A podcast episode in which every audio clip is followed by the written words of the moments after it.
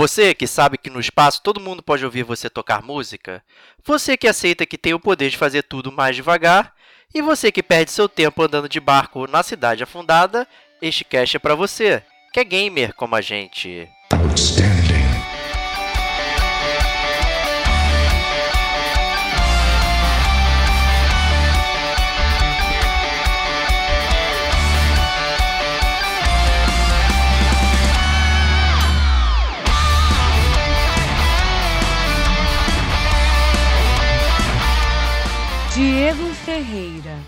No, na minha opinião, não é um problema. Fernando Henrique. Ele é o jogo que mais me deu medo na minha vida e ele não é um jogo de terror.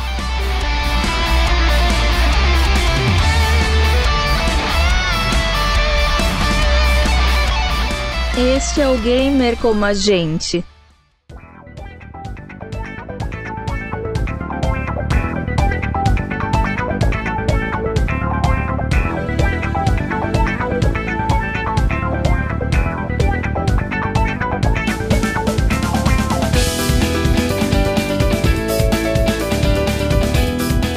Amigos e amigas gamers, sejam bem-vindos a mais um podcast do Gamer Como a Gente. Eu sou o Diego Ferreira e estou na companhia do. Brasil Silva, não, mentira, do Fernando Henrique. Olá, pessoal, como estão vocês? E aí, Fernandão, beleza? Obrigado por atender o chamado do Gamer Como a Gente aí novamente. É sempre um prazer. Isso aí. E já aproveita aí, deixa o seu jabazete pra galera aí te conhecer, caso não, não tenham prestado atenção nas suas aparições anteriores. ah, bom, quem não, não conhece meu trabalho é, pode me encontrar no. Né, tanto no Twitter como Fernando Underline HC. É, e eu também sou host né, e criador do podcast Holodeck, que a gente entrevista pesquisadores e profissionais da indústria.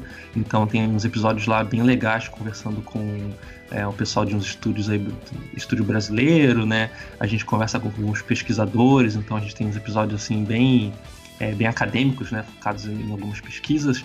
Então é quem tiver interesse nesse esses tipos de conteúdo assim é um podcast bem legal, bem interessante.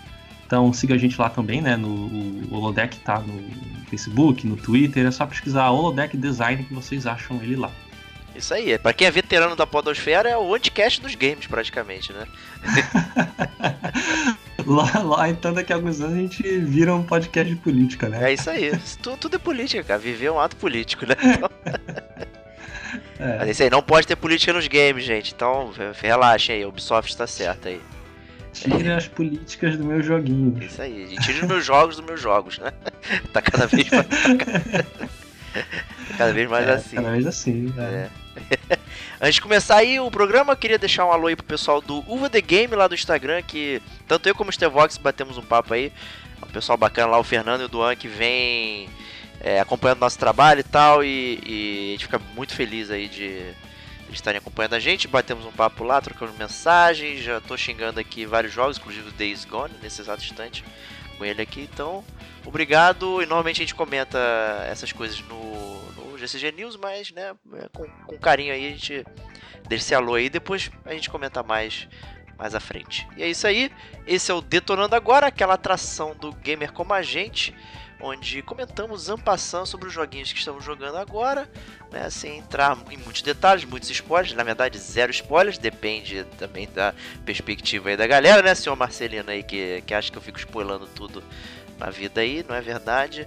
Mas é, digamos que funciona como aquela recomendação ou desrecomendação, né, agindo aí como uma curadoria quase aí dos jogos que a gente está jogando. Então é isso aí.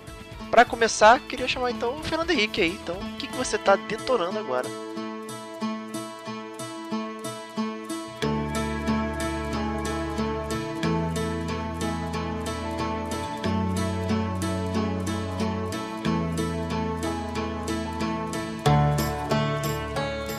Bom, é, no momento eu já terminei, né? E quem me acompanha no Twitter viu eu é, clamando para que as pessoas jogassem mais esse jogo, porque aparentemente ele tá, tá meio fora do, dos holofotes aí, né? Que é um jogo chamado Outer Wilds. É, ele é mais um dos exclusivos da Epic Store, né? É, se não me engano, teve toda uma treta também que ele iria sair pro Game Pass no Xbox e aí a exclusividade da Epic Store mudou isso. Mas é, eu não sei como é que tá isso agora. Logo, logo também deve aparecer outras lojas, né? Ele, se não me engano, ele tava até na minha lista de desejos da Steam. E aí você fica lá, né, na página. Ah, em breve ele vai aparecer. E nunca não aparece. acho que no Xbox já apareceu já. É, mas eu acho que a eu acho que a exclusividade da Epic é por um ano, não sei direito, né? Mas eu não, eu acho que não é para sempre. É, mas de qualquer forma, é, ele é um jogo jogo indie, né? Dá pra, dizer que seja isso daí, mais ou menos. É, ele é um jogo de aventura e exploração espacial, né? É, pense que. Mas aí, né, vamos, coitado de quem gosta de No Man's Sky, mas pensa um No Man's Sky que deu certo. Eu ia falar exatamente isso, né? Acho que essa é a impressão de todo mundo. então, é, em vez de existir um universo quase infinito com quinquilhões de planetas, todos iguais, você tem um, é, você tem um diminuto sistema solar com sete corpos celestes, né, aí entre planeta, luas e cometas, asteroides, sei lá. E o seu objetivo é explorar estes locais. E mas vamos, né? Vou tentar dar um um overview aqui mais é, organizado sobre o jogo, porque é, ele tava, ele, se não me engano, ele surgiu como um jogo numa Game Jam, e isso tem muito tempo, tem muito tempo. Acho que foi lá para 2012. E aí o cara foi, né, o criador do jogo, pô, eu vou fazer esse jogo direito aqui, vou investir muito nele. Então o cara tá, né, desde essa época desenvolvendo, acho que já tinha algumas tem algumas notícias dele em 2015 e só agora que ele saiu. E ele tem um visual. É, outro dia eu tava tentando descrever e eu acho que o melhor jeito de falar é ele, ele é quase um Firewatch, né? Ele tem aquele visual meio que low poly, né? Mas nem tanto, bem bonito. Ele é muito lindo, né? Tem umas cores bem bonitas. E ele, então o que qual o que você faz basicamente nele? Você é, que é uma coisa até que está muito comum hoje nos jogos, né? Que é essa coisa do dia da marmota, né? Então, é, o, a, o objetivo do jogo é você explorar esse sistema solar e você deve explorar ele em sessões de 22 minutos. Mas por que, que 22 minutos exatamente? Porque de, quando bate 22 minutos, o Sol explode. Olha né? só, Ele hein? explode e aí acabou, acaba seu sistema solar. E aí o jogo volta e você começa de novo. Olha só, hein? Interessante, hein? É, e aí o que acontece? É, eu tava. Eu até tava conversando com o. Tava conversando com o Lucas do Nautilus. E, cara, eles fazem um, uma construção de mundo muito boa, porque você começa, né? O seu, o seu personagem, ele, ele não é humano, ele é de uma raça que eles chamam de. Eles se chamam de lenhosos, porque isso daí é da tradução. Eu joguei traduzido e acho que é uma tradução boa. É bom, bom, porque é o único planeta que é o único planeta que parece com a Terra. Então ele tem grama, árvores, madeira. E aí eles se chamam dos lenhosos. E é uma raça com quatro olhos. E aí eles meio que são a única raça é, inteligente ali naquele sistema solar, né? Só que eles estão, digamos, na primeira geração de exploradores do espaço. E eles encontraram recentemente tecnologia de uma civilização que já desapareceu. E aí, parte da tecnologia que você utiliza para explorar o, o, o, espaço vem dessa raça, né?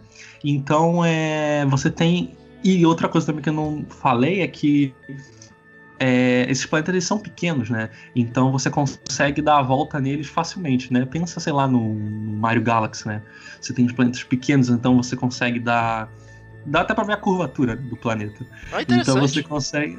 É, então você consegue. A atmosfera é bem baixinha, então né, você vai pegar a sua nave, você consegue dar a volta. Então você aterriza bem facilmente, então é tudo bem, é bem pequeno. Então o, a única, única cidade da sua raça é uma cidade minúscula, né? Ele é um buraco assim na terra com mais árvores e aí eu acho que é muito interessante como eles apresentam o mundo para o jogador com o design mesmo do, dessa sociedade, porque ela é meio circular E ela meio que você consegue. Você explora ela no sentido horário. Então você, ela por ser circular, você vai rodando por ela e você vai é, chegando em cada estabelecimento onde eles vão introduzindo as primeiras mecânicas e, as, e o mundo. Então você acorda, né?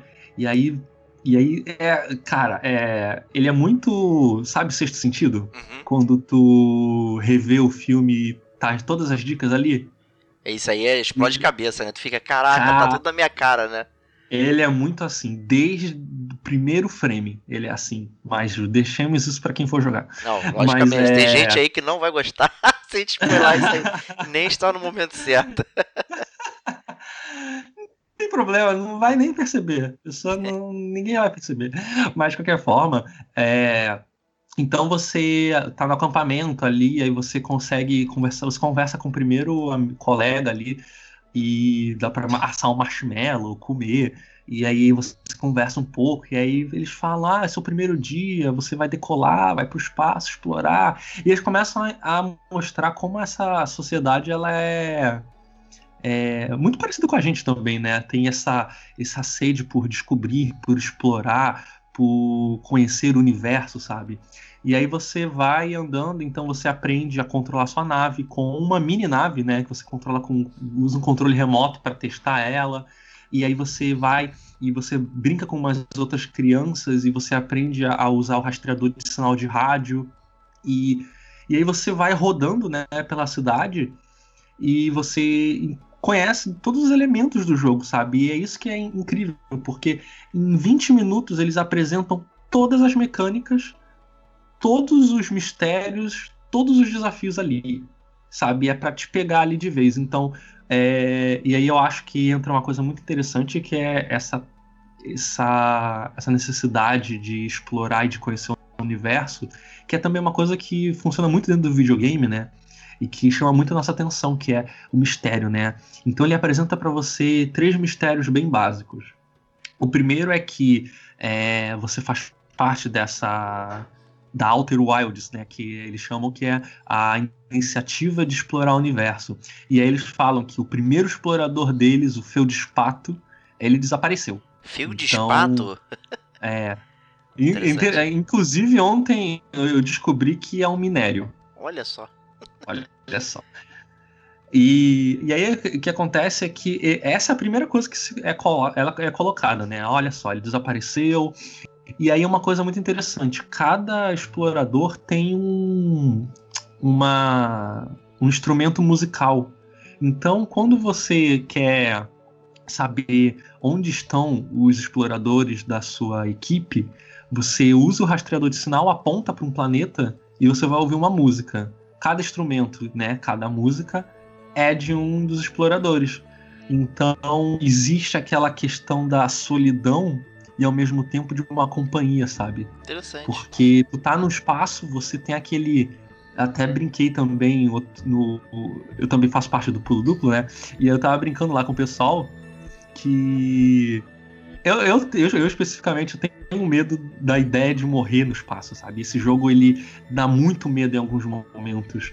E eu acho que é muito interessante essa coisa de, sabe, a solidão do espaço, ela é a, ela é a, de certa forma, ela é diminuída porque existe uma, um companheirismo no jogo em você apontar para um planeta distante e ver que tem alguém lá tocando um instrumento, uma flauta, uma gaita, sabe? Ele é bem poético nesse ponto. E, e aí isso, né? Você vai andando pela cidade, você acho que a parte mais interessante é quando você chega num museu. E aí ele faz muito papel de também dar mais desse interesse, porque tu chega nesse museu e aí tu tem ali, ah, olha só como é que funciona a gravidade. Aí tem é, umas pedras assim que elas rolam, aí olha só, a lua tá mexendo com essas pedras, elas se mexem conforme a lua circunda o nosso planeta. Aí olha só, a gente achou esse bicho aqui, aí é um bicho pequeno e tal, e você fica, pô, bicho feio. Sabe aqueles, aqueles peixes do fundo do mar Sim. que tem uma luzinha que só pra atrair os outros peixes? Tem ele ali no museu, e você fica, "Ei, caralho, por que, que ele tá ali? aí tem, tem um, um painel descrevendo o ciclo de vida das estrelas. Então fala quando as estrelas perdem o controle da sua massa e viram uma supernova, né? Já dando o foreshadowing, né?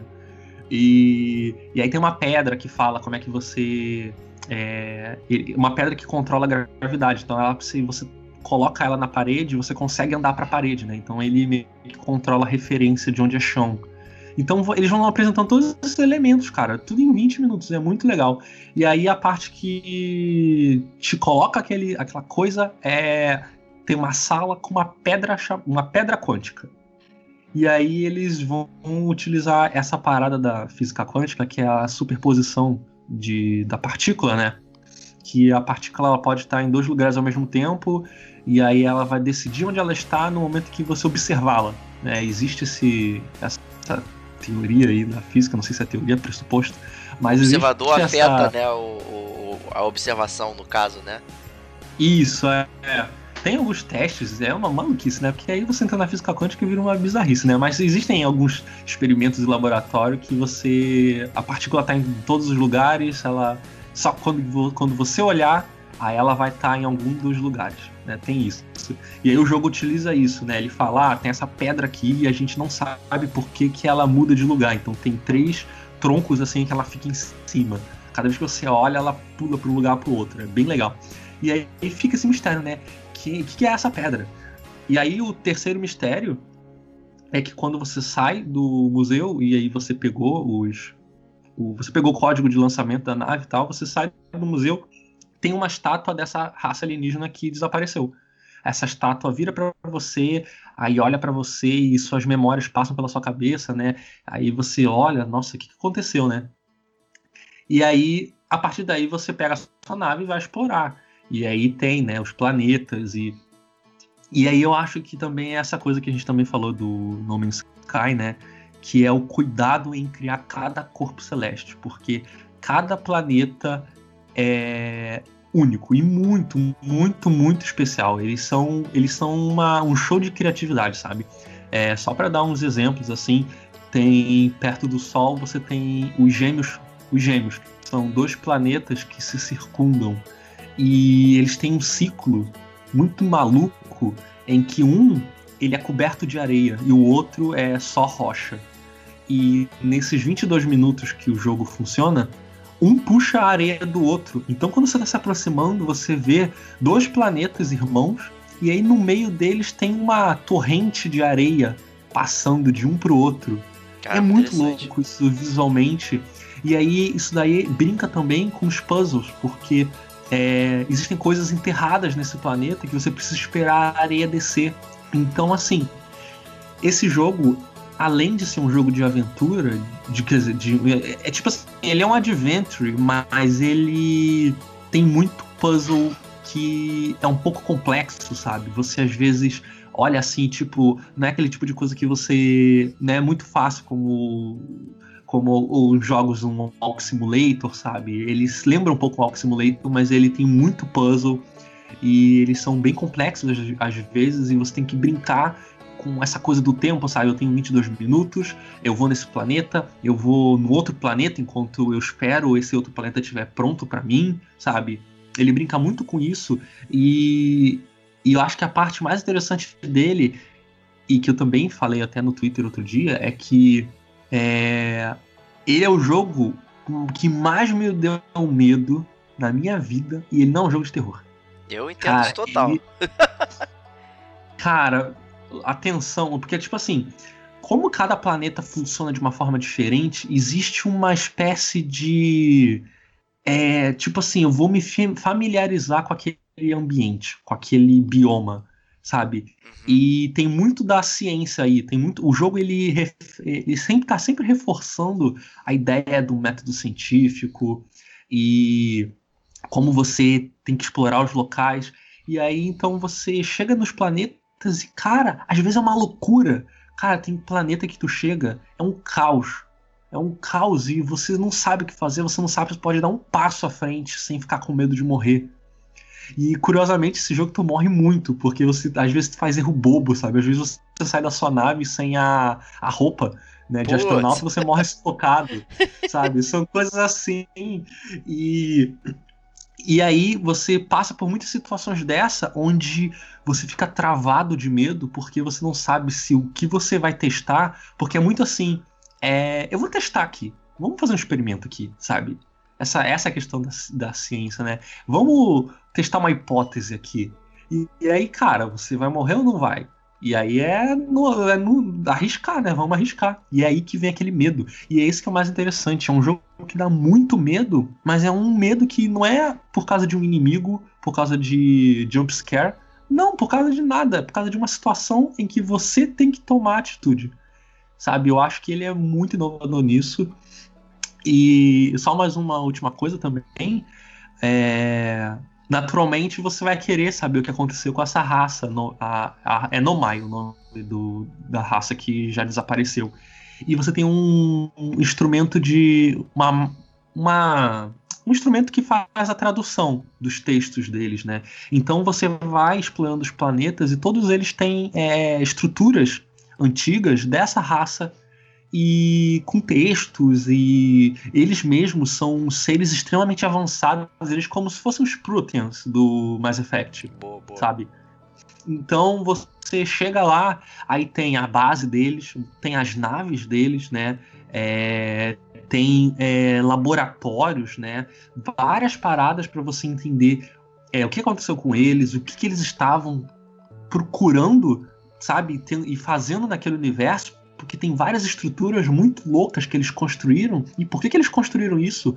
E aí tu tem esse, essa ferramenta de tradução, que aliás é interessante pra caramba, porque é, a língua deles é em umas espirais. Então, se você tem uma parede de pedra, né? E aí existe um risco que faz uma elipse, né? E aí cada elipse parece que é uma pessoa. Então você cria tipo uma, uma árvore né, com uma linha se conectando à outra, e cada linha pode ser alguém diferente conversando. Então eles estão trocando, estão conversando, né, trocando mensagem, tudo numa raiz só, é bem legal.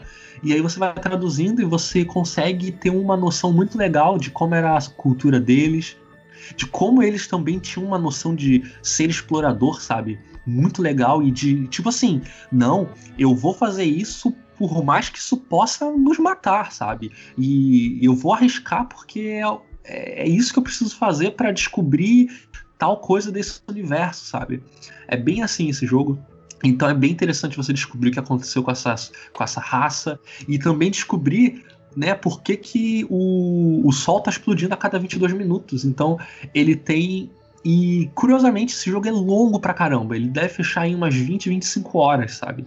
Pô, bastante então, bom, então é... é. Sim, sim, cara. Tu, tu vai em cada planeta e fora os erros, né? Tem o. Se vocês. É, o pessoal que for olhar, digamos assim, alguma review, acho que o review do IGN até. É, é muito engraçado porque é muito comum você morrer no sol. Porque a sua nave ela tem um piloto automático. Só que ela ela não considera o que está no meio do caminho. Então, se você alinha com o planeta e manda ela ir, a nave sozinha para o planeta, né, os, os, os, astros estão girando, né? Então, em algum momento, o Sol fica no seu caminho e você cai dentro dele. Então, Nossa. é bem comum tu morrer pro Sol. E, e, é, e, é, legal, porque trabalha com a gravidade. Cada planeta tem a sua gravidade, né? Então, se tu chega com a nave muito perto do Sol, de repente tu tá sendo puxado e tu fica enlouquecido tentando fugir, né, da gravidade do Sol. É muito legal. E então, cara, é um jogo que trabalha muito bem com medo, com a sensação de exploração, e ele tem uma narrativa, sabe, é, é, é, genial. O texto dele é muito bem escrito. Então, desses jogos de exploração, sabe, ele lembra um pouco The Witness, né? Só que o The, o The Witness ele tem pouca narrativa, né? Ele tem, é, ele tem algumas filosofias, né? Ele joga alguns alguns, é, algumas, algumas ideias ali no meio do jogo, mas não, nada forma uma narrativa em si, né? Ele mais está criando um argumento e ele é muito focado nos, nos, nos puzzles. O Outer Wilds ele tem é, ele tem os dois, sabe? Ele é, ele é totalmente um jogo de exploração barra puzzle e ele consegue construir tudo isso em cima de uma narrativa muito boa. Porque tudo que envolve você entender o que aconteceu com o Sol, o que aconteceu com essa raça alienígena, e, e como cada planeta funciona, cara, ele consegue emocionar muito.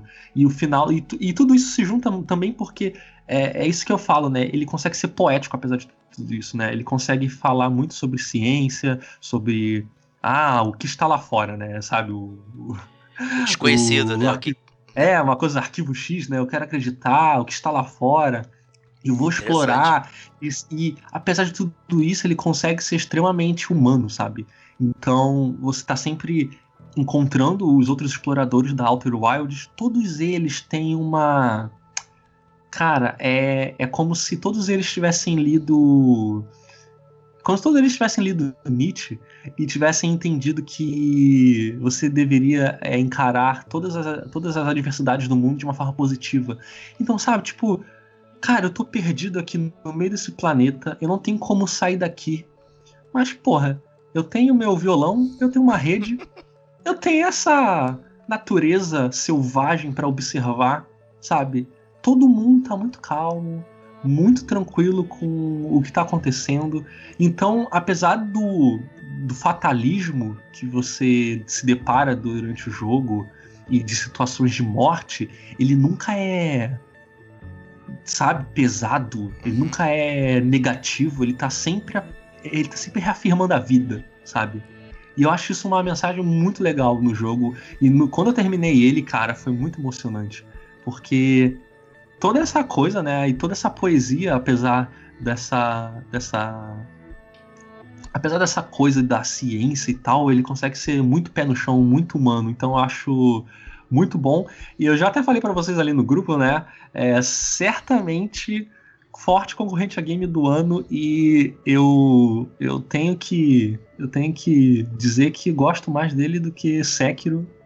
Olha só, ousado. Para eu dizer, se fosse por dizer, para mim até o momento, né? Olha, meio do ano já, mas para mim até o momento ele é game do ano e eu queria muito que ele estivesse vendendo mais.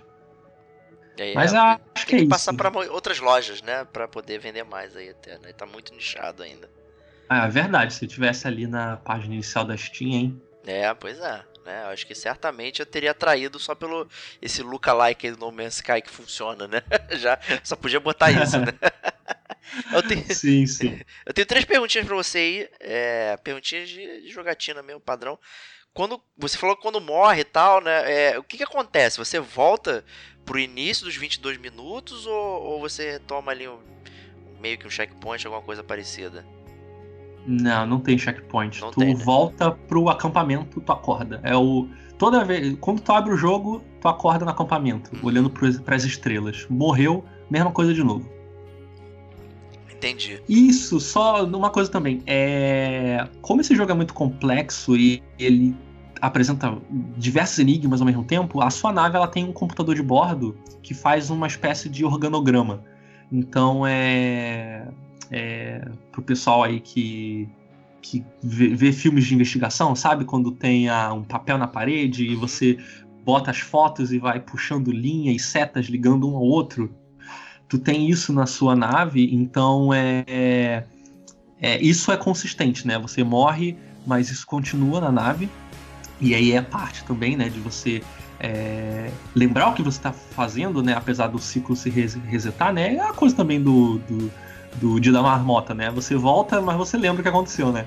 É isso então, que eu ia te então, é perguntar, é a, a, ciência de, eh, digo, você está ciente de que está repetindo, é do personagem ou é sua, na verdade? Isso, é do personagem é também. É do personagem. Isso. Tá. E aí você tem então esse computador de bordo e aí ali tem todas as suposições, né? Ele, ele coloca e é, ele ajuda muito, é muito interessante você ler. Era uma coisa, era uma prática recorrente, né? Eu descobri alguma coisa, aí eu, cara, é, pô, vou ali pro computador, tá acabando o tempo, vai bater 22 minutos, vou ali pro computador para dar uma lida. Se não deu tempo nos 22 minutos, é a primeira coisa que você faz quando começa o ciclo de novo. Vai pro computador Entendi. de bordo para ler. Porque ele ajuda também, né? Ele faz algumas suposições, ele coloca algumas perguntas que também te ajudam a organizar seu pensamento. Se você está muito, muito, confuso, o jogo às vezes te ajuda com as perguntas que ele coloca e com as respostas, né? Porque, é, de certa forma, quando você às vezes tem uma revelação, o jogo no computador organiza essa revelação de forma que você entenda melhor. Então é, é bem útil e faz o trabalho excelente de te colocar ali no mundo e te atualizar muito bem para você não ficar perdido, né? Bacana, bacana. E você falou lá da, da, da areiazinha entre os planetas e tal, que você tem que esperar um certo timing. Ou, as coisas sempre acontecem na mesma ordem quando revisita os 22 minutos? Ou, ou você pode fazer coisas que alteram o flow ali do, dos acontecimentos? Não, de modo geral é, é sempre assim, sempre o mesmo ciclo. E, e aí você pode brincar com isso de várias formas, né? Tem até finais diferentes Ah, que você quebra o jogo. É bem interessante, tu consegue quebrar o jogo e aí tem um final diferente, sabe? É igual é, eu tava vendo o Totoro jogar, e aí foi bem engraçado, porque ele, ele tava. A primeira coisa que ele fez foi entrar num geyser que tem no seu planeta. E de certa forma não era pro jogador fazer isso, né? O jogador ele deveria conseguir entrar na nave e sair do planeta pra fazer a exploração. A primeira coisa que o Totoro fez foi entrar no geyser e morreu. Aí subiu a tela de créditos. Ok, 15 parabéns. minutos de jogo, tela de crédito, acabou. Porque é como você tem esse ciclo, né? A partir do momento em que você entra em contato com a estátua, e aí você tá preso nesse ciclo, se tu morrer mesmo, se acontecer alguma situação em que esse ciclo não pode ser continuado, o jogo fecha e te dá a tela de créditos. Então ele tem alguns finais alternativos Ah, bem engraçados. É Maneiro, maneiro. Justíssimo. Então, Outer Wilds aí pra galera. Recomendadíssimo, né, FH? É, Aham, é, eu adoro falar sobre ele, é, é ótimo estar aqui pra é, trazer a palavra do Outer Wilds. excelente. Eu tô muito na seca pra jogar aí. é, infelizmente eu não tenho nenhum videogame que rode ele, então vou ficar só chorando e esperando aí é, sair aí na- nas plataformas que eu tenho, infelizmente. Mas isso aí, Outer Wilds. É, excelente. Tô, fiquei muito interessado e, e evi- tô evitando ao máximo saber mais coisa dele, porque eu quero, quero descobrir essas paradas, ma- ma- manter esse mistério aí, com certeza. É, exatamente, olha aí, falei por meia hora do jogo. É, olha só, hein? e prosse- prosseguindo aqui então, vou prosseguir comigo, né? O que eu estou detonando agora.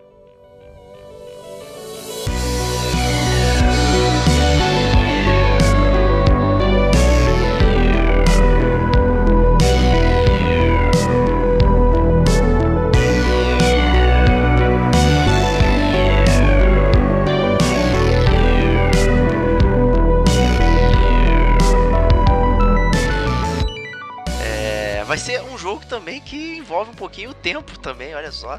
né? Será um tema do videogame aqui, do Detonando Agora Agora? Não sei, né? Mas é, vou falar de Katana Zero. É um joguinho aí bacanérrimo. Tô jogando ele no Switch. né? Eu tenho preferido bastante o Switch para os jogos indies de forma geral. né? E tem Ah, saído mas uma- isso aí é jogo de Switch. é jogo de Switch, né? a Devolver tem incluído, incluído, é, inclusive, né, movimentado bastante o Switch aí, dando promoções e tal, sai sempre. E os portes são sempre muito bons, então assim, né, preço bom, funcionando bem, porra, não tem nem porque não pegar, né? Então peguei esse jogo na promoção aí da Devolver, teve um momento específico ali de promoções da Devolver Digital, né? E peguei e tal, e ele vem com uma dublagem ali, le- legendagem, né, em português já que não tem vozes, né? Fantástica, assim, tá muito bom, né? E pra quem não conhece aí, é um joguinho onde você é um assassino que usa uma, uma katana e tal, e o seu personagem ele tem esse, esse apelido de O Dragão, né? E ele é, ele tem um, pa- um pareamento ali até com o Hotline Miami, tanto na questão do da ultra violência, né, de ter sangue pra todo lado, não sei o que, e que você vai é, cumprindo assassinatos, né? Cada fase que você vai fazendo ali, você tem um alvo que você precisa chegar nele e, e- e assassiná-lo e tal. Só que tem um gimmick. Eu, di- eu diria que ele se. Eu diria que ele se baseia muito em Hotline Miami. Mas isso Verdade. daí. Quando terminar de descrever, vamos ter umas discussões aí. Ele tem um gimmick, né? Que é o gimmick do tempo. Né, que o, o personagem aí principal ele está sujeito a uma droga chamada Cronos, né, nem, nem um pouco óbvio aí, né, e, e que na verdade você pode né, resetar o tempo, voltar e tal, e poder né, prever o futuro, né, saber o movimento dos inimigos e tal, e poder jogar de forma de acordo. Né. Isso também brinca um pouco mais na frente também com os próprios diálogos, né, porque Toda vez que você morre, o que você pode rebobinar e evitar a sua própria morte é muito surreal isso aí. E você sabe né, as frases e tal que você vai poder dialogar com os personagens e evitar certos tipos de problemas futuros. Mas aí, o FH, você lançou aí um desafio aí dizendo que, que né, do, do, do Hotline Miami e tal. Eu achei também parelho, eu acho que tem bastante semelhanças assim, mas eu, eu, na minha opinião não é um problema. Não sei com respeito à sua. Bom, é, é, eu tenho alguns problemas com esse jogo, né? Eu fiz até a review dele pro Pulo Duplo olha quando ele aí. saiu. Não sabia disso, olha aí. é, assim, primeiro que a questão do, do o, o replay que você consegue tocar ali no final de cada partida, né, para ver como, como é que foram seus movimentos e como é que tu matou e tal eu acho que ele é muito dispensável, porque no final de toda a partida é, eu não queria ver o que acabei de fazer, porque dificilmente era algo bonito, sabe? Dificilmente eu fazer alguma alguma sequência maravilhosa e o jogo ele é tão difícil em alguns pontos, ele é tão rápido, frenético, que eu sempre dependia da câmera lenta para matar os personagens. Então Verdade. é. Sabe, no final da partida, ah, vou ver um replay aqui. Não, não, não me chamava, não dava vontade, sabe? Era totalmente dispensável. E aí eu acho que essa é uma das coisas que eu não curto muito, né, do jogo. Assim, dá para desativar, ele tem a opção de desativar. Mas, né, é uma feature que eles tentaram implementar, né? E não sei, não funciona muito comigo. E eu acho que também tem a questão da violência, né? É... E aí é, que... é como no Hotline Miami funciona, né? Porque não sei se vocês lembram, né? Quem tá ouvindo lembra, mas o Hotline Miami, depois que você mata todos os personagens, você termina a missão, você tem que caminhar por todo o toda a fase de volta para pegar seu carro, né? E ali você tem um tempo de refletir tudo que você fez, né? Todo mundo que você matou e ver toda aquela carnificina, né? Existe um momento de reflexão ali. O Katana Zero, não. Eu acho que tudo aquilo, toda a carnificina que tem no jogo, ela fica muito na superficialidade de, de ah, olha só, isso é legal. E, e aí já é um problema pessoal que eu tenho que eu já tô meio cansado com esses jogos em que explode sangue na tela e ah, que legal. Então já tô meio cansado disso. Então eu não vejo a mesma. Eu não vejo. Eu não consigo ver o mesmo argumento sendo construído, embora me pareça muito que o estúdio quisesse que fosse assim. Até pela história, né? O personagem com a, a mente quebrada. E tem uns glitch ali, né? Você tá Sim. jogando, de repente tá em outro lugar e muda a coisa e todo o argumento que a guerra, né, a guerra é do mal, a guerra é uma coisa ruim, e aí ele é um veterano da guerra com experimentos. Tem uma parada blá, meio blá, Rambo ali, né, dos veteranos Sim, de guerra muitos cara tem, rua e tal. Tem os caras, tem até um momento que ele vai pra um bar e aí os caras ficam falando, né, ah, porque a gente deveria, eles deveriam ter cancelado o programa de, e deixado a gente é, vencer a guerra se não fosse, sei lá, o programa que tu, fa, tu fez parte, né, do experimento. Se não fosse esse coisa, a gente teria vencido. E eu acho que existe uma tentativa do estúdio fazer uma. Quer dizer, não é nem uma tentativa, né? Eles estão ali claramente fazendo uma analogia com a guerra do Vietnã, mas ela não funciona, sabe? Ela não. não, não eles não vão a fundo nisso. É tipo, ah, olha só, a guerra, a guerra é ruim, né, gente? A guerra é do mal e a guerra ferra as pessoas e é isso aí. Agora a gente tem um personagem. É, né, berez e fodão, e ele não tem paciência com ninguém, ele quebra tudo, né, ele só, né, porque tem até, a, acho que é bom, é bom, é legal também é, falar que tu, nas sessões de diálogos, tu consegue interromper os personagens, né, e quebra assim, a legenda ela quebra, né? É, quebra, é, você mostra a impaciência, né, do personagem e tal. Eu achei isso interessante. Sim, isso é legal, mas aí quando tu encaixa isso dentro da narrativa, é tipo, só parece um cara, ah, ele é um cara putasco com a vida e tal, porque a guerra não foi legal com ele. E, e aí eu acho que isso fica muito assim, eu, sinto, eu tenho muito essa sensação, porque o, a história do jogo não termina, né? O, você termina a campanha e ela fica pela metade. Que inclusive o estúdio prometeu que ia terminar numa DLC, que eles não tiveram tempo, eu acho, alguma coisa assim. Eu nem sei se essa, DLC já saiu. Mas aí o que fica para mim no final do jogo é que todos os argumentos que eles estão construindo ficam pela metade. Aí parece um jogo só violento, que não usou muito bem a ideia da guerra do Vietnã e, e parece muito só isso, sabe? Não sei o que, que tu achou. Terminou eu não ele? sei, eu não. Assim, eu acho que você tá desgostoso realmente do, nessa questão da, da violência e tal. Visto né, o último podcast do Holodeck, que eu vi hoje, inclusive. Teve a discussão lá justamente do é, militarismo nos jogos e tal. E o último jogo que você acabou é um exemplo oposto disso, né? Um jogo sem violência onde você está fazendo coisas, né? Parece, né? Realmente existe, né? Essa percepção de que para você estar num jogo você precisa estar executando atos violentos, né? Dessa forma, né? O Sim. Hotline Miami ele tem toda uma gratuidade que ela acaba sendo bem estética, né? Até brincando lá, como foi falado lá, com a questão dos filmes do Tarantino e tal, né? Que que tem aquela violência exacerbada, não sei o que, mas isso é de uma utilização não realista, né? Acaba que Sim. ele tem uma, uma, uma, intenção muito diferente dali. O Hotline Miami é assim, eu, assim, na boa, eu vi o Katana Zero também dessa forma, entendeu? Até é, quase, né, quase clonando aí o, o, que o Hotline Miami queria fazer. Eu gostei bastante da, da jogabilidade, até ao contrário do Hotline, ele não é top-down, né? Ele é lateral, side-scrolling e tal. É, eu uhum. confesso que a questão do slowdown em alguns momentos foi muito chato, porque ele parecia ser a única opção para você passar de um ponto, né? Você não podia Totalmente. ser só muito rápido, né? Não, não, você tem que ser muito lento agora, né? E fazer as coisas. É. Vai, vai, vai dar uma espadada em alguma bala no tempo normal para tu ver. Não, não, você não consegue, né? Então você tem que ser muito mais lento do que muito mais rápido. Então parece que você tem que dar essa roubadinha. Né? Mas ainda assim, achei a questão da jogabilidade bastante interessante, variada ali. Dá para brincar bastante. Essa questão da reflexão do que você fez, acho que só tem um, um capítulo no jogo que você realmente tem isso, né? Mas foi porque você não fez os assassinatos, né?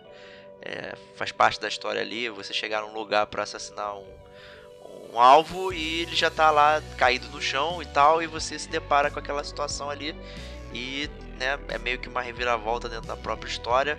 E acho que é o único momento ali realmente que você, é, como player, acaba refletindo, porque o jogo também é bem, bem frenético, né? Então mas eu achei interessante também ter essa questão do, do psicólogo ali e tal, né? E, e, e, qual o papel do cara.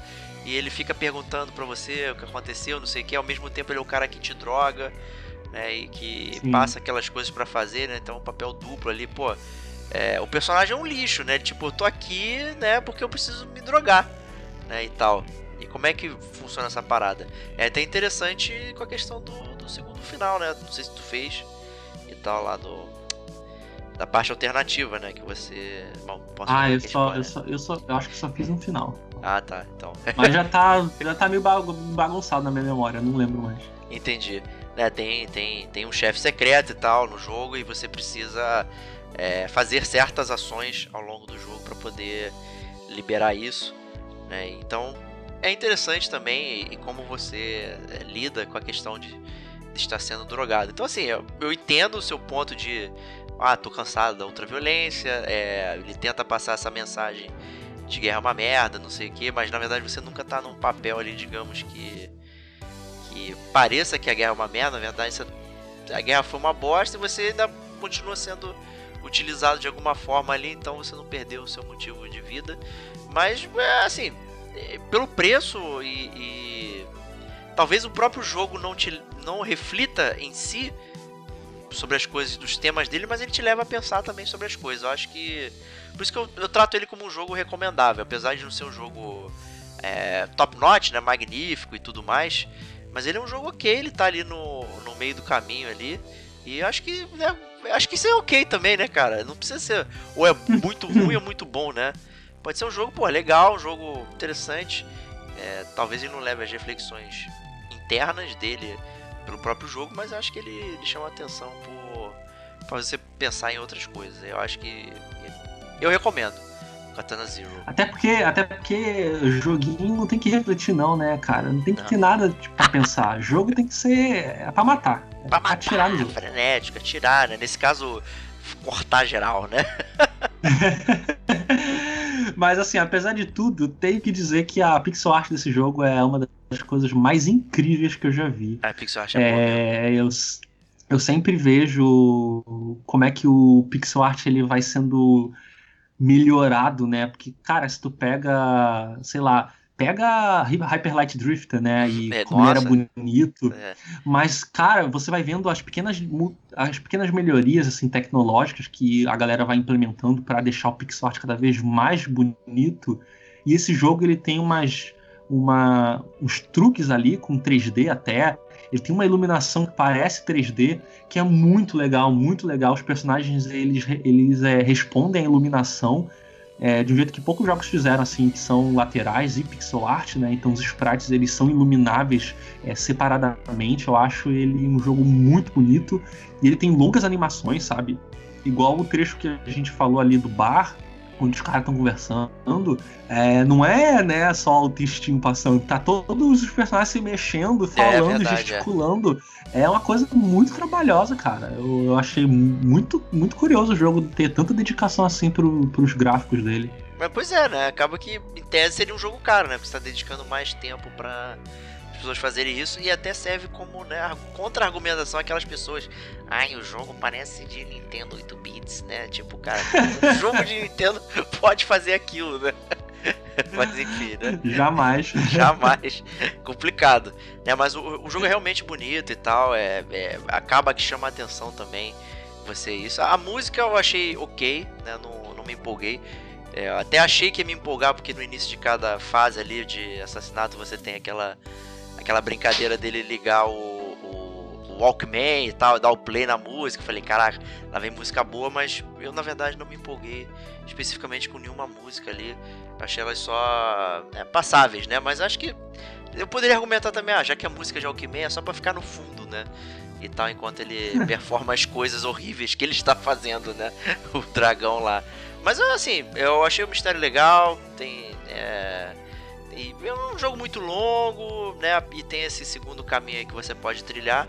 Né? Então, pelo preço, cara, é um ótimo passatempo pra você jogar deitadão aí no Switch aí. Certamente eu recomendo Katana Zero aí. Gostaria de ouvir a galera aí também que, que jogou. Mas é isso, Katana Zero. Joguei no Switch, né? Mas tem em outros lugares aí essa brincadeira aí. No- Tá na Steam? Deve estar na Steam, né? Tá na Epic. Tá, não. tá sim. Tá na, tá na Steam. Show. Beleza. E vou chamar você de volta aí, então, FH. O que, que você detonou de novo? Olha, É, ele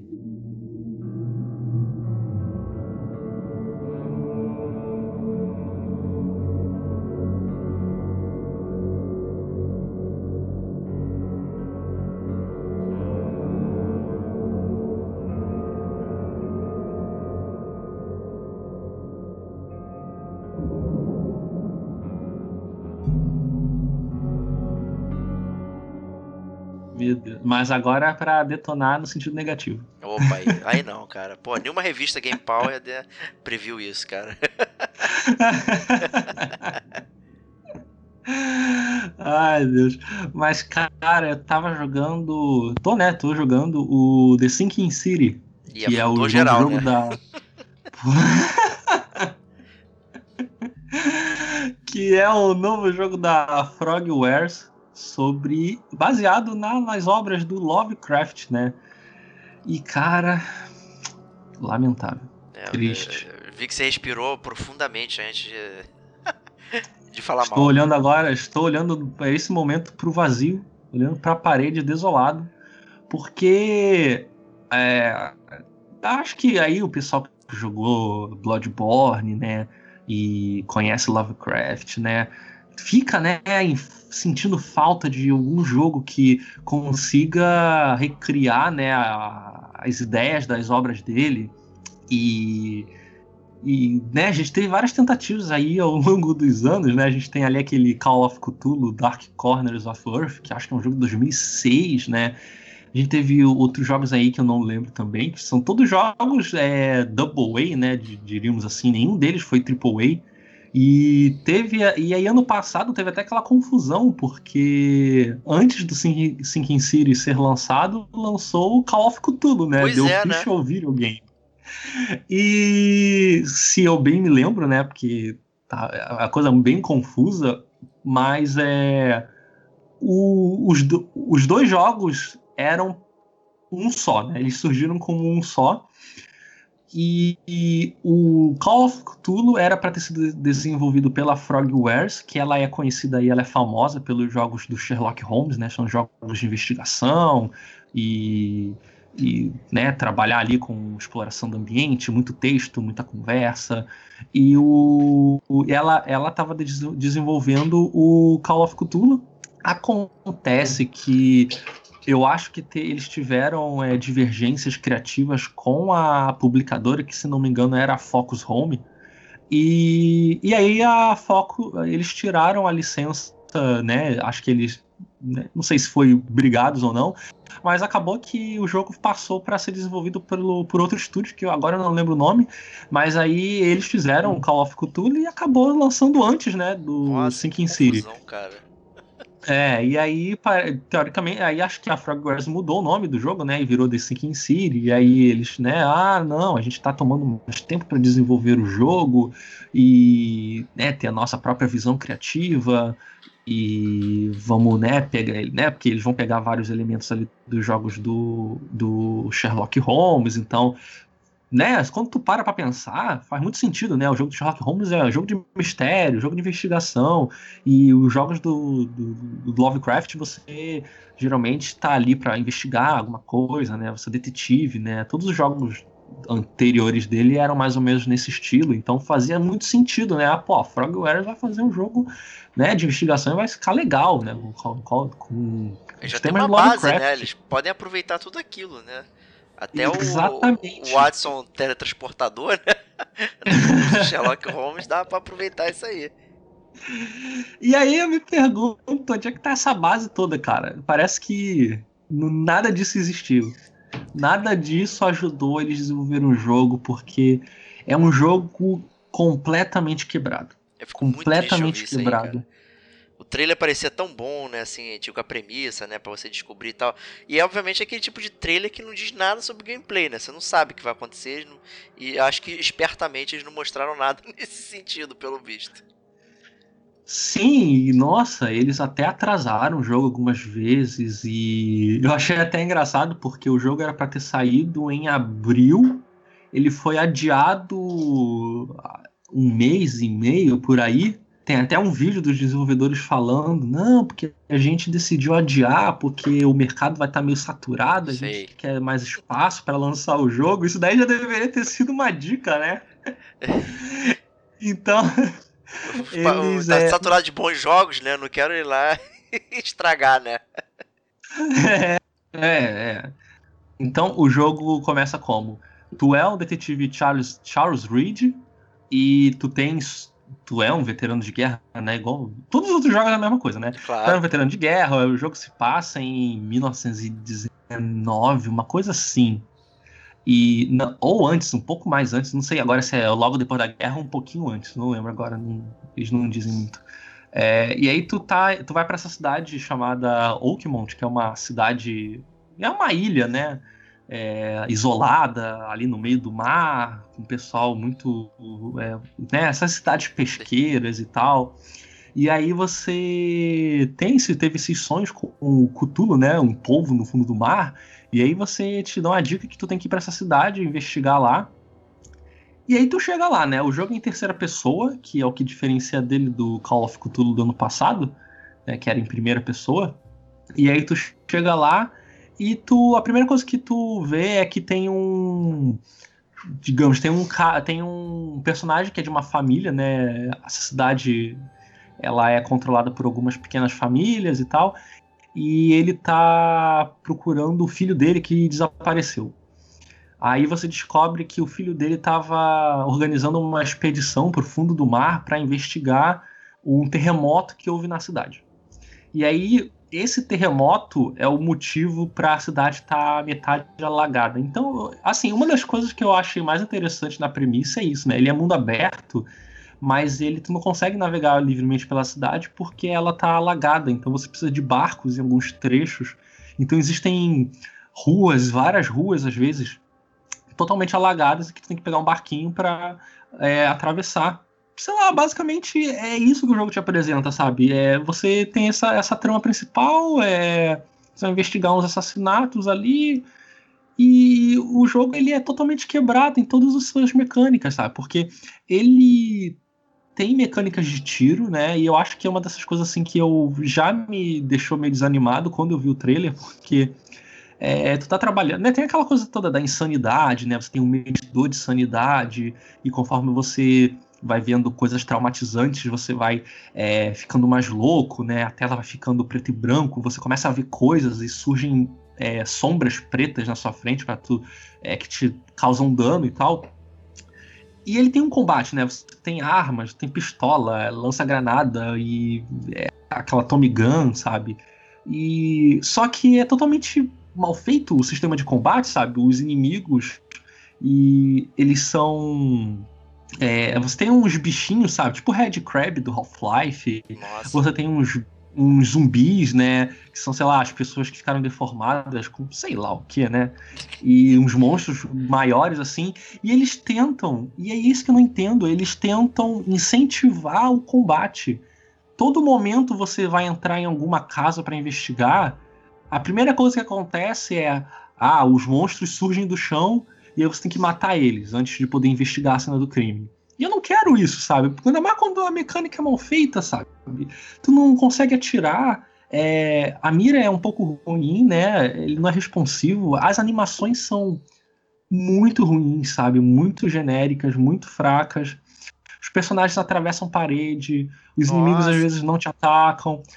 E olha só, aí tu quer quebrar o jogo, é só você entrar na casa, spawna os bichos, você sai da casa. Aí o bicho às vezes sai da casa, às vezes não sai, fica preso na parede. Aí, se você. E aí esse é o problema. Você saca a arma, às vezes, para atirar. Os NPCs na cidade é, começam a correr, ou às vezes te atacam, porque acham que você tá atirando neles. É muito estranho. E aí vai a outra coisa também mais é contraproducente, que é tipo o jogo tem uma moeda, mas a moeda são as balas, sabe? Sabe aquele papo de ah, aqui o sistema quebrou totalmente, a gente tá isolado e o que vale aqui é a munição. É metrô, e aí você é metrô 2033. é, é, exatamente. e aí a, você recebe balas como pagamento para as investigações, as missões secundárias, né? Só que é muito pouco, muito pouco, é extremamente escasso. Você ganha cinco balas, sabe? Terminou a fase, cinco balas. E aí ele tem sistema de crafting também, né? É pra. pra claro, é, é, é, é o kit jogo moderno, né? É, o kit jogo moderno, mas todas as checkboxes ali estão marcadas, né? Mundo aberto, crafting, terceira pessoa. Cara, e aí não faz sentido, porque a munição é muito escassa e eles insistem em criar arenas. O que, que, que acontece? Se tu chega tu, a cidade ela é, ela é dividida em vários bairros, né? E todo bairro tem. A chama, eles chamam de área de interesse, né? Não sei que interesse que eu vou ter ali. Mas é uma rua bloqueada com madeira, né? E se você pular essa madeira, ali é uma. É basicamente uma arena para você matar monstro, sabe? Nossa, que que é isso, cara? Eu, e tipo assim, tu não tem munição suficiente para matar monstro. Pra que que tu vai pra arena ficar matando monstro? Sabe? O jogo não deveria se focar nesse tipo de combate. Por que, que você quer ficar matando bicho quando nem munição direito você tem? Tipo, o bicho quando morre, ele meio que deixa algumas munições. Mas é, não, não vale a pena. E aí, cara, é outra coisa também que eu lembrei, que até foi uma coisa que eu eu, eu nem tinha percebido jogando, mas o Jim Sterling falou no vídeo dele que é tipo assim: se você faz o loot né, da, de um prédio, coleta os bagulho todo, abre os, os armários, se você sai do prédio e entra de novo, tudo volta ao lugar. Caraca. Tá tudo de novo lá. O jogo é quebrado, cara. Tá tudo lá para você coletar de novo. E aí vai junto disso, né? As animações, os NPCs é uma coisa bizonha. Parece que você tá jogando. Olha, nem GTA 3 era assim, né? Os NPCs do GTA 3 andavam direitinho por, por Liberty City. Esse jogo é totalmente quebrado. Se você dá um 360, o, os personagens eles respawnam, sabe? Eles ficam os NPCs eles ficam sendo rejogados no mundo se você vai rodando. Então eles estão sempre brotando assim no chão conforme você vai andando. E sabe, eles estão ali perto de você. É só você dá um 360 que eles somem e aparecem de novo. É pra não gastar e memória, aí... pô. Se você, nas suas costas não tem é, nada, é. na verdade, é isso. É, e, e, e aí o que acontece? Eles estão. Eles se atravessam, sabe? Eles ficam Nossa. se atravessando. E eles têm rotinas muito curtas, né? Que geralmente, né, sei lá, você pega Assassin's Creed, ele era um bom exemplo, né, de NPCs. Então, ah, cara vai andar, vai entrar num, vai entrar em algum lugar, estabelecimento, vai sair, vai andar, vai, né, tem uns bonequinhos varrendo, outro bonequinho passando massa na parede. É, nesse jogo é uma coisa muito curta, muito muito genérica assim. Uns andam para lá e para cá, né? Ficam se, se batendo um na frente do outro, né? Se travando na parede. E, e, e, outros ficam lá, tem. É porque, tipo, a cidade tá muito pobre, né? Então tem NPC catando lixo. Eles só fazem isso, estão lá catando lixo. Aí tem NPC brigando. E eles ficam numa briga eterna, né? Os caras dão lá um soco para cá, um soco para cá, um soco para lá, um soco para cá. E, e é isso, sabe? A cidade é basicamente isso. É um, um ambiente bizarro. E, e, como teve terremoto, tá tudo destruído, né? Então é cheio de carro, mas nenhum funciona. Aí tem, tem o bonde, o bonde também não funciona.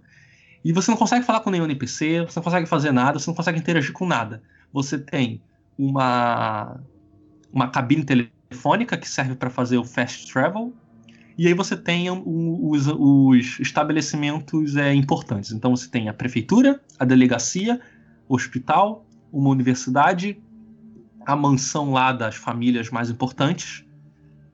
Cada estabelecimento tem um NPC que você consegue conversar. Caraca. Então, E, e, sabe, eu, eu, eu, achei muito engraçado, eu ri muito, cara. E aí, é, é, é rir, mas é triste, porque tu chega no hospital, aí o médico, que é né, atendente, é enfermeiro e recepcionista ao mesmo tempo, você vai falar com ele, aí ele. Ah, olá, senhor Reed. É, você não está passando mal, né? Todas as nossas camas estão ocupadas. Por ninguém. Aí, tu sobe no segundo andar, tá tudo vazio. Caraca, que porcaria, cara. Ainda bem que você deu aquele contexto do início, né? Da apresentação falando da troca de desenvolvedora, não sei o quê, porque isso tá pior do que falta de capricho. Tipo, a pessoa fez o dever de casa aí totalmente errado, né? E cara, e aí eu fico muito em dúvida se esse jogo é pior ou não que o Call of Cthulhu do ano passado, porque aquele jogo do ano passado também era horrível. e aí, cara, e mas assim, apesar de tudo isso, e aí é, que é, é o que eu falei de novo ali no grupo, eu concordo muito com o Jim Sterling que ele é o pior jogo que eu já joguei que eu mais gosto. Porque. Você não consegue olhar para longe do horror, né? Ele te atrai, né?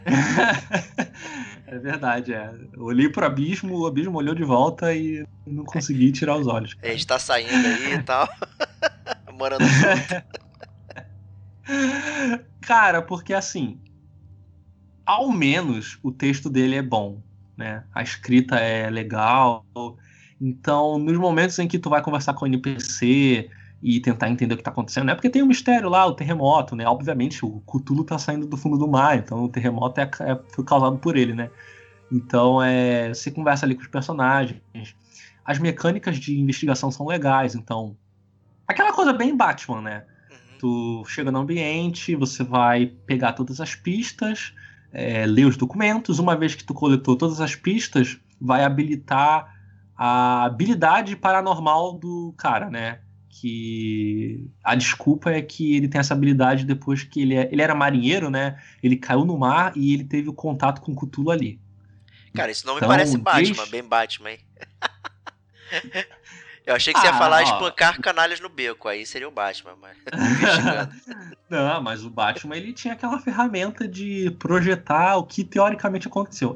É a mesma coisa. É o VR, Pegou né? todas- é, você pegou todas as dicas, aí ele entra nesse modo, é, sei lá, psíquico, e aí ele consegue reconstruir todo o acontecimento, né? De do- tudo que o, Caralho. tudo que levou à situação ali e como é que os personagens é, quebraram as coisas, quem morreu, como é que morreu, quem fugiu. E aí tu consegue recriar tudo naquela visão, né? Meio nublada, todo, a- é todo só silhuetas, né? E aí, aí tu consegue. E tem uma coisa meio bizarra, né? Que quando você. É... Você às vezes consegue pistas. Sabe quando no, no- Mesma coisa, o Batman, você seguia é, o, o aroma, ficava flutuando. A bebida o, do, o The do Witcher Gordon. também. É. O The Witcher também tinha isso, né? Você verdade. seguia o vapor no ar. É, o sangue, né? O, eu lembro que no Batman tinha uma parada do, do bafo do cara que tinha um DNA flutuando, você seguia. Isso, era o charuto do Gordon no, no primeiro. É. A, a mesma coisa. É, quer dizer, não a mesma coisa exatamente, mas você às vezes consegue. Você habilita o modo paranormal dele. E aí, cara, tem um, um polvo, uns tentáculos que fica flutuando. E aí você tem que seguir ele. E que ele te leva até o bagulho pra se resolver o problema. É muito estranho. Surreal. Mas assim, até aí ok. E aí outra, outra mecânica que eu acho bem interessante é que esses estabelecimentos que você visita, né, tipo o, a delegacia, o hospital e o, a- o jornal, eles têm uma mesa com registros. Então, você geralmente está investigando o caso e aí você tá faltando alguma informação. Você precisa de alguma coisa que ninguém sabe, o nome de algum personagem, o é, objetos que foram roubados. Então você tem que ir nessa mesa que cada estabelecimento tem e fazer uma pesquisa. Aí você vai é, definir quais os critérios da pesquisa.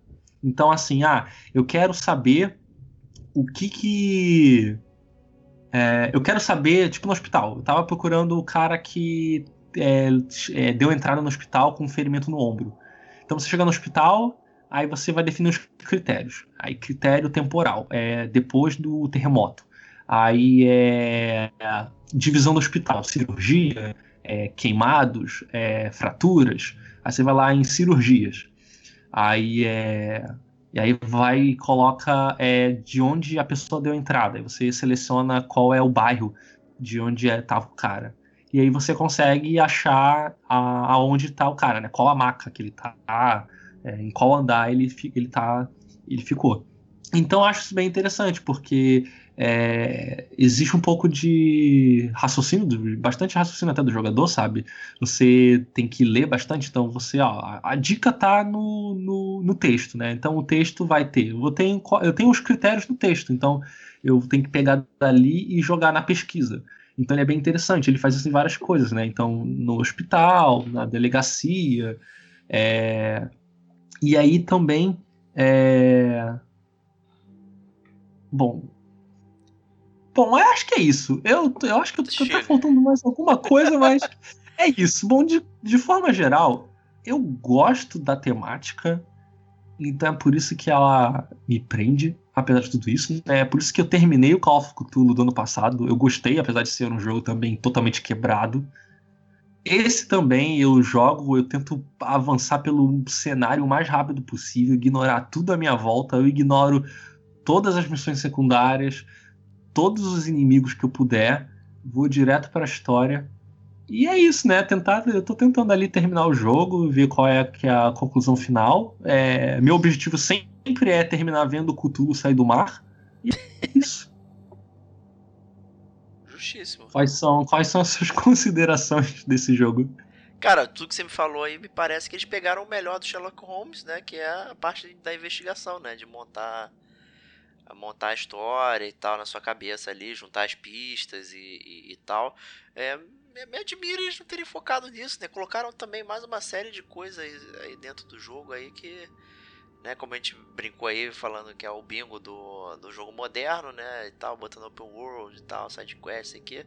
E podia só manter o que faz um jogo de Sherlock Holmes bom, que é, que é a narrativa, a história ali e como você interage, né, com, com ao descobrir a história, que é raciocinando. Né? Nem sempre as coisas são muito muito óbvias assim, você tem que ir pensando, lendo e tal, e, e parece um mistério gostoso de descobrir né? Tudo isso aí. Eu, eu, já eu tava curioso, eu continuo curioso, mas só de pensar num jogo quebrado hoje em dia é muito complicado, né? Porque a gente fala assim. É, até brincando com a. A gente dá aquelas notas zoadas e tal, ah, minha nota é 1 pro jogo tal, não sei o que. Mas hoje em dia, tipo, o jogo obrigatoriamente ele não pode ser quebrado, né? Ele tem que sair minimamente funcional, né? Não, não, Sim. Não como. Olha, é uma coisa que eu não entendo, cara, porque ele é feito na Unreal Engine, cara muitas. Assim, muitos dos requisitos básicos você consegue resolver, às vezes com ajuda da comunidade, sabe? A galera que desenvolve dentro da Unreal, você tem pacotes de animações, você tem os scripts prontos, é, e falta muita coisa, sabe? Por exemplo, se tu pega o barco, não existe animação para pegar o barco, sabe? A tela fica preta, aí aparece você dentro do barco. Nossa. Você vai sair do barco, a tela fica preta, você tá fora do barco. Então é, é, não existe, você não consegue, sabe, você o barco tá só ali para dizer, ah, aqui tá alagado, pega o barco. Porque você não consegue fazer nada com o barco, você não consegue capotar o barco, você não pode nadar, você não pode sair do barco. Se você nadar, o jogo tem a desculpa de que existem tentáculos na água e eles te matam. Nem isso. Então pode. é. É, cara, e. Então e nem é um load muito... fuleiro, né, pelo que você tá falando. Ah, e outra coisa, agora, é, agora também essa é outra coisa do loading. Cara, o jogo é extremamente mal otimizado. Ele não roda bem, ele não roda bem, cara. Eu tô jogando ele com a eu, tô, eu tive que jogar ele para configuração médio para baixo e ele ainda trava. E quando você entra nos estabelecimentos, tipo assim, ah, eu vou entrar na delegacia, tem tela de loading. E a tela de loading não, não existe uma tela de load, sabe? Porque o ambiente não é um ambiente fechado com tela de load como os jogos antigos. É só tela de load porque o ambiente interno não foi carregado, então a tela fica preta, aí carregou. Se você olhar para trás, o mundo aberto tá ali ainda. Você pode dar passo para trás e continuar andando para fora, sabe? Porque não é um ambiente separado, é só um ambiente que não carregou. Então ele é todo assim, ele é lento, ele queda de frame rate, sabe? E, e os ambientes que não carregam. É, lembra muito. Lembra quando você estava jogando GTA e aí você acelera muito, de repente você começa a ver os prédios com aquela textura toda lavada? O San Andreas é muito isso. San Andreas é muito disso. E tem muito tempo que eu não vi isso no jogo. E eu tava, tô vendo nesse jogo. Você tá. E olha que você tá andando, né? Você nem corre. Você não tem nenhum carro para acelerar. Você tá andando, de repente tem a, um prédio gigantesco, a igreja, grande pra caramba com a geometria toda, toda reduzida, sabe? Mas esse aí é Cthulhu, Porque não né, carregou. Cara? Não, é, não é load, né? é, é, o Cthulhu tá consumiu tá toda a memória. Esse é o design estético que você não tá percebendo, rapaz. Cara, mas eu, eu acho isso muito triste, porque eles, né, quebraram lá o. terminaram o contrato com a outra empresa para ter o tempo deles e desenvolver do jeitinho deles, porque né? O Sherlock Holmes, eles são famosos há anos, né? Tem, sei lá, 15 anos que eles fazem jogos do Sherlock Holmes. E por que que deu tão errado, sabe? Eles têm mais de uma equipe, sabe? Eles não. Surreal mesmo. Aí, o estúdio inteiro não tá focado no jogo. E eu queria muito falar com alguém que jogou os jogos do Sherlock Holmes para para falar se ele tem essas, alguma dessas, dessas coisas quebradas também estão no, no jogo do Sherlock Holmes, porque é, não faz sentido para mim. Além de que o Sherlock Holmes lá, o último, é, é, The Devil's, Devil's Daughter, Daughter é. ele parece muito mais bonito. Ele parece muito mais bonito do que o Call of Cthulhu. Então, nossa, e aí, é, mas aí também tem outras reclamações minhas de, de, de ser chato mesmo, mas é texturas totalmente erradas. É, você consegue trocar de roupa, então eu troquei por um terno e a textura do terno ela tá completamente errada. Ela tá com a. Geralmente, quando você vai trabalhar com textura, você trabalha com glossiness, né? Que é a, a o medidor de, de quanta luz ele vai refletir. digamos que a textura foi. O glossiness foi elevado a 100% na textura. Então você tá andando, bate a luz do sol, o terra tá brilhando, sabe? Tá, tá refletindo tudo. E eu não entendo por que, cara. A textura básica do protagonista, o personagem que tu controla, tá errada. O que, que houve aqui? Sabe? É, é muito triste. Mas apesar disso, tamo lá, né? Tamo, tamo lutando para terminar o jogo. Bom, respondendo a sua pergunta aí, eu joguei o, o Testament of Sherlock Holmes no PS3 aí. E o Stevox jogou Crimes and Punishments. Tem até resenha no site, inclusive. Cara, nenhum desses jogos era quebrado. Ele, você tinha realmente aquela percepção de que eles não eram né, topo de linha e tal, de tomar umas certas liberdades com o cenário e não sei o que, mas os personagens funcionavam direitinho e tal. E a única brincadeira é o próprio Watson, né, que ele tinha essa mania de se teletransportar para qualquer lugar que você tivesse, né? Então se você saísse correndo e ele ficasse para trás, aí tu ia parar e virar pro lado, de repente ele tá olhando para você, do teu lado ali, com a, cara, né, tomando uns sustos, né? Acho que deve ter até vídeo no YouTube falando susto, sustos do Watson aí no, no Sherlock Holmes. Mas eram jogos que funcionavam direitinho, cara. E, e, e o, o, próprio Crimes and Punishment era até mais aberto, né? Que ele tinha a questão de você poder deduzir de uma forma errada. O, e, e continuar uhum. a história. Tipo, pô, pô, tu põe a culpa lá na, na pessoa X e não é ela né? Porque você fez uma dedução errada, né? Então ele é até um Olha, pouquinho mais aberto. O, o, esse, o Sync City tem isso também. É isso que eu tava. que eu não tinha lembrado. É, tem uma coisa que ele chama de Palácio da Mente. É, vai entender. Mas é. Sherlock você Holmes pega isso aí, pistas.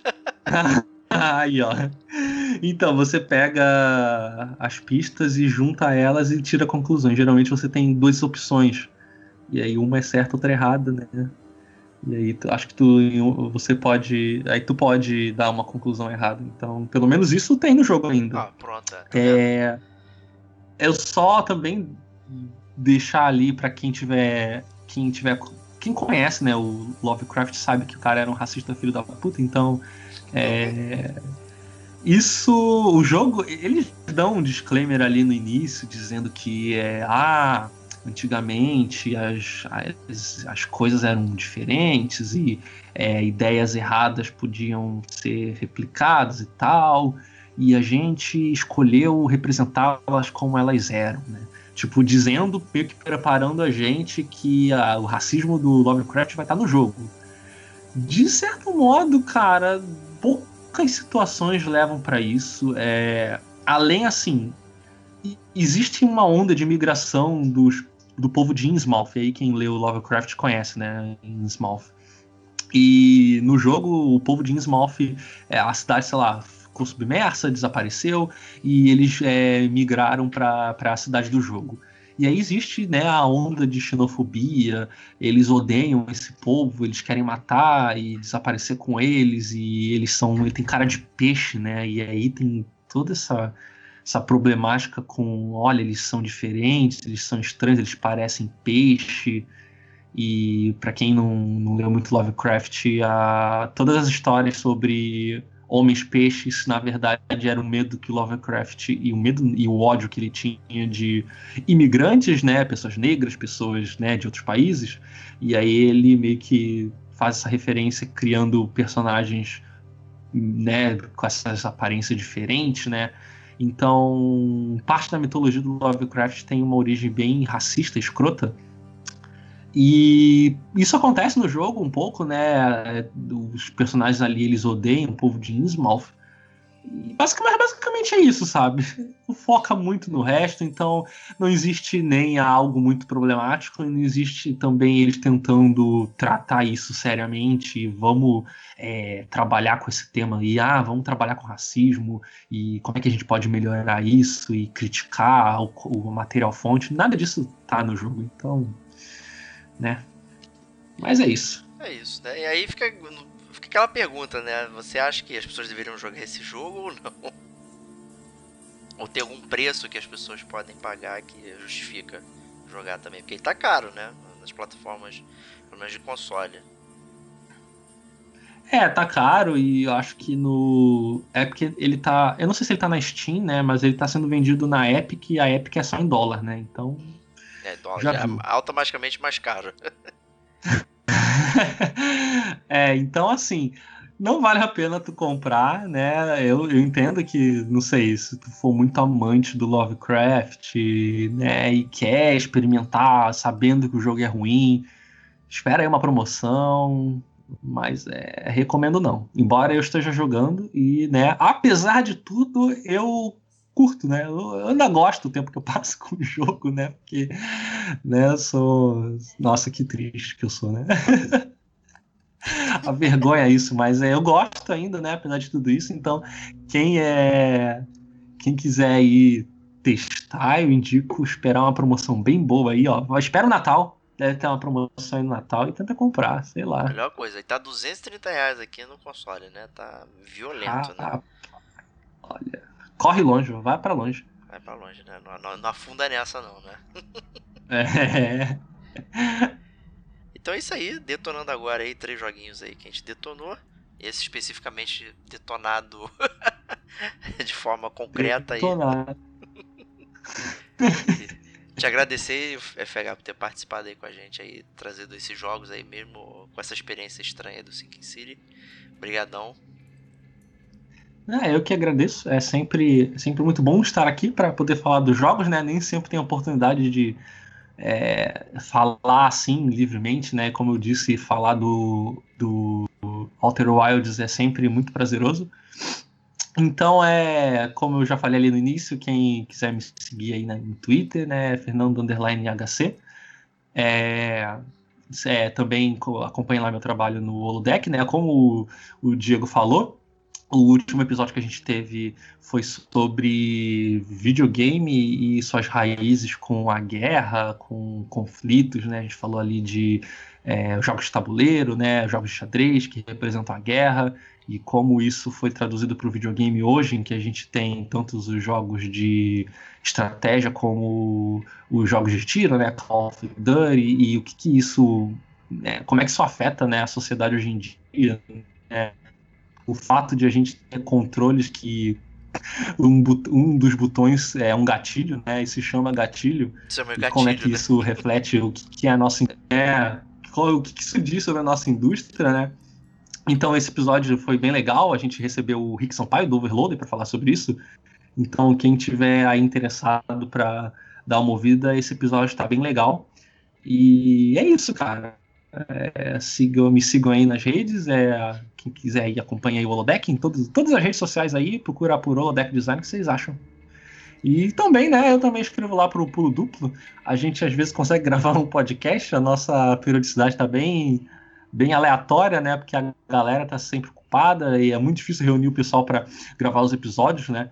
Então é. O Holodeck às vezes sai uns episódios do. O dilema do, podcast do, do esse, né? É, então a, a, gente tem ali a. A gente tá, vai chegar no décimo episódio ainda do Pulo Duplo, mas é. Mas quem também quiser acessar o site lá, tem as minhas análises, algumas notícias. E é isso. Muito obrigado. Excelente. Então, meus amigos, a gente se vê na próxima semana. Um grande abraço e até lá.